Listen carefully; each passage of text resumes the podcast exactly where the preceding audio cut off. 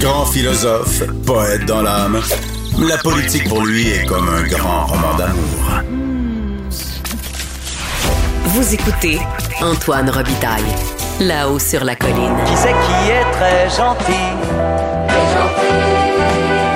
Qui c'est qui est très méchant? Très méchant.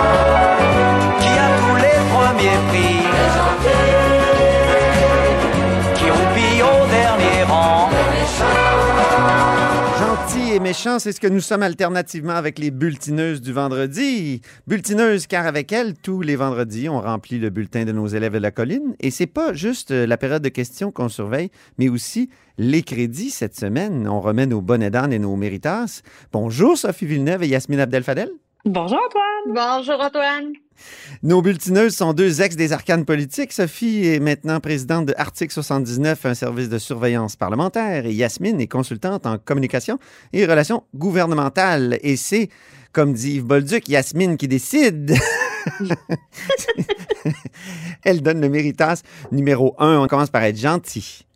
Le premier méritas à Madame Gazal, qui est euh, députée de Québec solidaire, qui s'est levée en chambre cette semaine pour témoigner de son vécu d'immigrante finalement et dire qu'elle a été blessée par les propos du premier ministre François Legault. Rappelons que François Legault, lors d'un événement avec le Conseil du patronat, il a dit que euh, des immigrants qui gagneraient moins que 56 000 dollars par année, ben ça l'intéresse pas parce que ça fait diminuer la moyenne, euh, le revenu moyen des Québécois.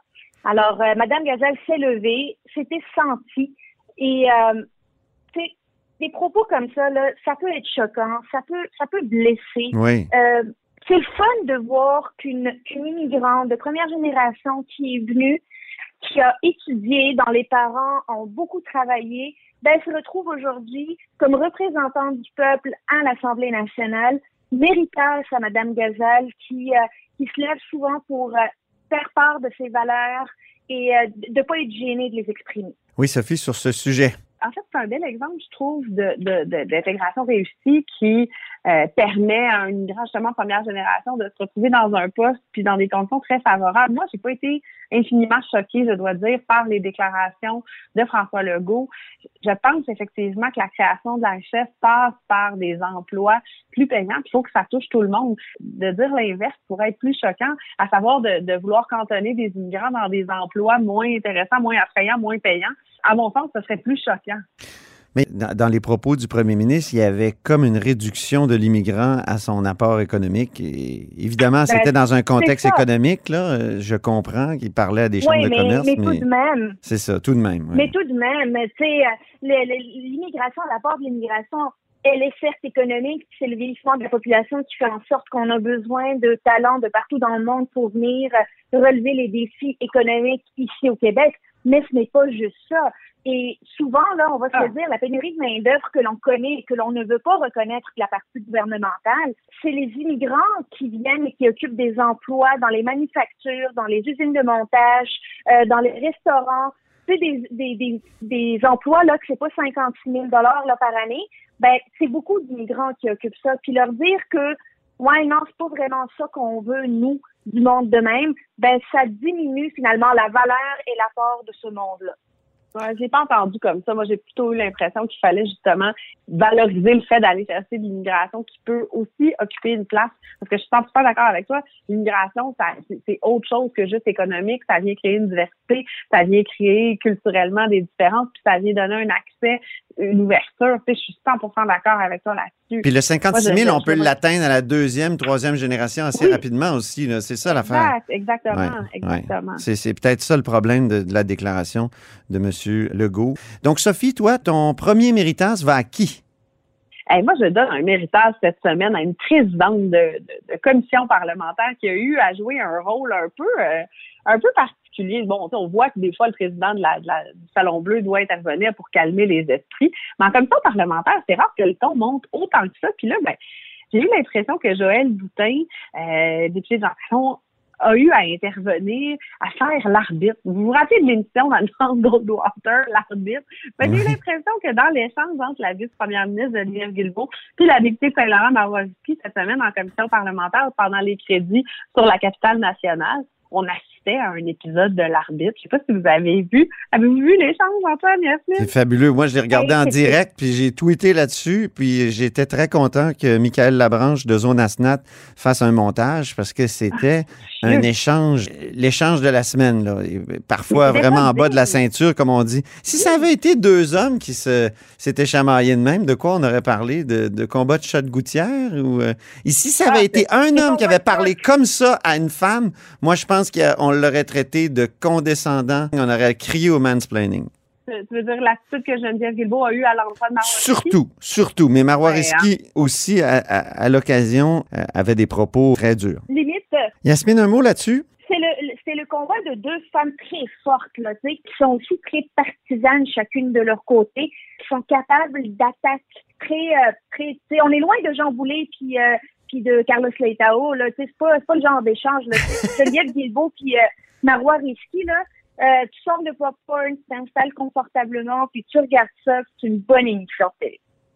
Bien, bonnet d'âne maintenant. Soyons méchants un peu, là. Yasmine, euh, Écoute, Vincent Marissal. Vincent Marissal, il reproche au gouvernement d'avoir baissé les taxes scolaires. Puis, honnêtement, là, c'est-tu vraiment la question la plus importante à poser? En période de questions? Puis, faut-tu être assez déconnecté pour reprocher au gouvernement d'avoir baissé la taxe scolaire? En vrai, Québec solidaire mène la guerre contre les propriétaires de maisons. Comme si Ouais. être propriétaire de maison, c'est faire partie du 1% capitaliste qui, euh, qui tue le monde, puis qui les... euh, écoute, ça n'a pas de bon sens, là. Euh, les taxes scolaires, c'est beaucoup trop élevé. Le gouvernement a très bien fait de baisser les taxes scolaires. On est quand même une des nations les plus taxées en Amérique du Nord. Éric Girard, il avait une très bonne réponse à ça. Il a dit, je peux bien juste au Québec que je dois me lever en chambre pour m'excuser d'avoir baissé les taxes. Sophie, C'est là-dessus? effectivement une bonne répartie. Non, moi non plus, j'ai pas compris. En fait, de manière générale, tu sais, Vincent Marissal euh, est, est pas très flamboyant depuis qu'il est député. Puis de se lever sur des sujets comme ceux-là qui sont vraiment dans les extrêmes des positions de Québec solidaire, c'est extrêmement lissé. Fait que moi non plus, j'ai pas compris l'idée de venir avec ça Mm. en période de questions. Par rapport à la crise du logement, il y a tant à dire, puis euh, il y a tant à faire, mais de revenir sur l'abolition des taxes scolaires, je l'ai pas compris. C'est qu'il y a beaucoup de propriétaires très fortunés qui ont vraiment une baisse de taxes spectaculaire. En 2018, au journal, on avait fait une, euh, une comparaison, par exemple, entre les taxes scolaires avant la baisse et après la baisse du domaine de Sagar, des, démarrais. Mhm. Et ils économisaient 111 000 dollars. C'est quand même quelque chose. Je pense que c'est de ça que parlait euh, Vincent Marissal, mais c'est peut-être sorti un peu tout croche, d'où le Ouais. bonnet d'âne que vous lui remettez. Sophie, toi, à qui remets-tu un bonnet d'âne? Ben, je, je mettrais un, tu sais, je, je reviendrai sur ce qu'on disait il y a quelques minutes, puis bon, on a donné un méritage à, à la présidente de commission parlementaire, Joëlle Boutin, mais là, je donnerais un bonnet d'âne. Chicane d'adolescente pour les affrontements, Lise Thériault, Christine Saint-Pierre et euh, Marois Risky, Geneviève Guilbeault. Il y a eu des affrontements cette semaine. Euh, en fait, c'était pas digne de la fonction des parlementaires, j'ai trouvé. J'ai eu l'impression, tu as parlé de chat de ruelle tantôt, là, ben, j'irais avec cette expression-là. Je trouve Oui. que c'est celle qui témoigne le mieux. Mais tu sais, la condescendance, ce genre d'attitude-là qu'on n'a pas envie de voir comme modèle. De l'ultra-partisanerie débile aussi, surtout de la part de Geneviève Guilbeault. Ah, mon Dieu! Puis, euh, Et de Christine Saint-Pierre, peut-être aussi. oui. Oui, mais tu sais, on l'a mentionné à quelques reprises pendant nos bulletins au cours de la session. Geneviève Guilbeault, qui était de l'équipe B, qui remplaçait le premier ministre et les vice-premières ministres. Puis, plutôt que d'être dans une posture de, de- dans une posture noble, digne de la fonction et tout, elle est souvent dans la condescendance, puis elle va rabrouer. Puis, je suis pas convaincue que ça aide à son image. Je suis pas convaincue que ça va la placer dans une posture où les gens vont avoir, euh, tu sais, vont s'identifier à elle, puis vont euh, avoir envie de la connaître, puis de lui faire confiance. Je sais pas. En tout cas, je, je pense pas que ce soit une Elle dégage quelque chose d'autoritaire, puis c'est pour ça que le mot docile euh, mais est Est maintenant resté. collé. Ouais, ça, ça a collé le- Ouais. le mot docile. Pardon. une image autoritaire, mais au-delà de ça, une image parfois un peu condescendante, parfois un peu hautaine. Puis ça, ben, on Mais connaît des gens qui ont joué dans ce film-là. Oui, Yasmine? Ça se traduit également par sa posture physique. Je sais pas comment si vous l'avez remarqué là, mais comment elle, elle, elle était assise durant la commission parlementaire. L'étude des Un peu effoirée dans sa chaise. Effoirée. Euh, de côté, elle, elle regardait pas la présidente, elle tournait, elle regardait à côté. D'où l'expression de Marois Risky, on n'est pas à la taverne. Je trouve que c'était assez Ouais, juste. exact. Ben, c'est pas sérieux, c'est pas sérieux, c'est pas digne de la fonction de vice-première ministre. là. Elle représente le premier ministre. C'est un exercice sérieux, les- l'étude des crédits. Oui. C'est le moment d'être au sérieux, assis à table, comme n'importe qui qui est dans une rencontre de travail. C'est pas le temps d'être nonchalant. Redevenons gentils quand même. Là. Ya- Yasmine, tu remets un deuxième méritas. À qui? Je, re- je, oui, je, à Dominique Anglade et sa gang.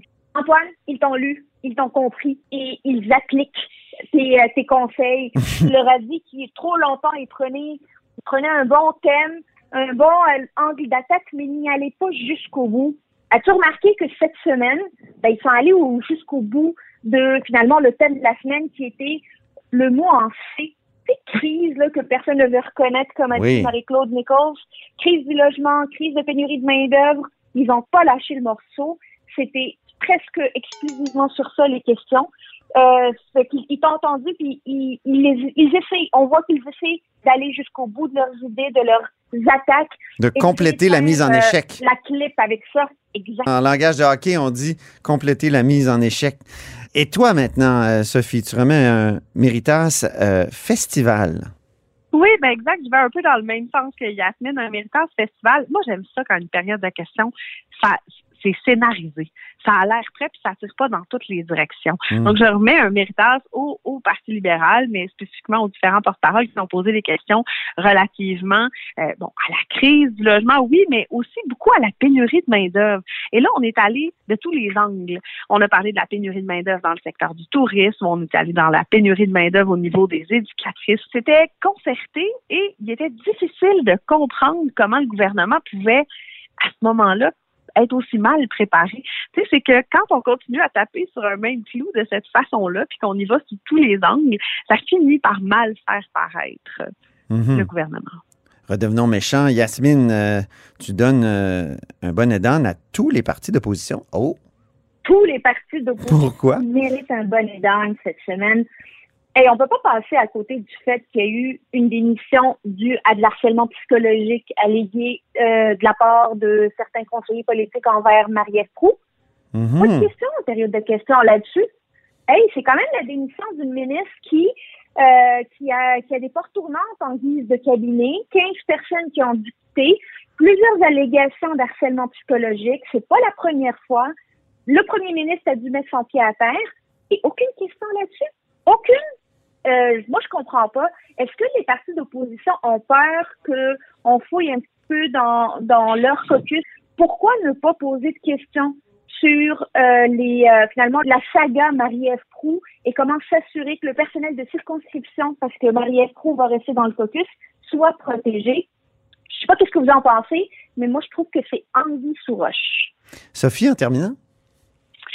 Anguille sous roche, mais tu l'as dit, Yasmine, c'est difficile pour les autres partis parce que personne peut montrer 100% passe blanche. Tu sais, des cas comme ça, des situations comme ça où il y a euh, des plaintes en milieu de travail, il y en a dans chaque parti, je pense. Tu, sais, tu l'as dit, il y en a eu 11 dans la dernière année. Il y a eu 11 cas où il y a eu des, des plaintes en matière de harcèlement psychologique. Donc, je pense que c'est un piège, puis tout le monde a voulu éviter de mettre la main dedans. On terminerait quand même par une note gentille. C'est euh, Yasmine qui remet un méritas à Carlos Letao. Carlos, le Jedi Leitao, est revenu encore à la charge cette semaine. Le premier ministre, en répondant à la, à la chef d'opposition officielle, Dominique Anglade, a prétendu que le Parti libéral avançait des chiffres euh, de l'ordre de 140 000 immigrants par année. On sait que c'était pas tout à fait vrai. Ça a fait sortir Carlos euh, Leitao de ses gonds et euh, il a, comme il dit lui-même, et je le cite, il a dit qu'il vient de scraper sa question pour essayer de corriger le premier ministre. Il est toujours. Moi, euh, j'y donne un bon aidant quand même, anglicisation pour ce mot. Oui, mais Il aurait pu dire gâché. que- Ouais. Excusez, mon oncle il ne peut pas s'empêcher. Désolé. Il va falloir se faire un palmarès des anglicismes et des mauvaises expressions à la Chambre. Antoine, je pense qu'on aurait du fun à Oui, un recueil des anglicismes non parlementaires, oui. On aurait même du plaisir, je dirais. OK. Mer- Merci beaucoup, les bulletineuses. On se reparle la semaine prochaine. Merci, bonne semaine. Bye bye. Salut. Et c'est tout pour cette semaine à la haut sur la colline. Merci d'avoir été des nôtres. Merci beaucoup même. N'hésitez surtout pas à diffuser vos segments préférés sur vos réseaux. Et je vous dis à lundi. Ce segment politique vous est offert par Article 79 Surveillance parlementaire. Pour être les premiers informés de ce qui se passe sur la colline, faites confiance à Article 79. Résumé des périodes de questions, suivi des projets de loi, décrets, nominations et tous les travaux parlementaires. Voyez les forfaits et abonnez-vous sur article79.com.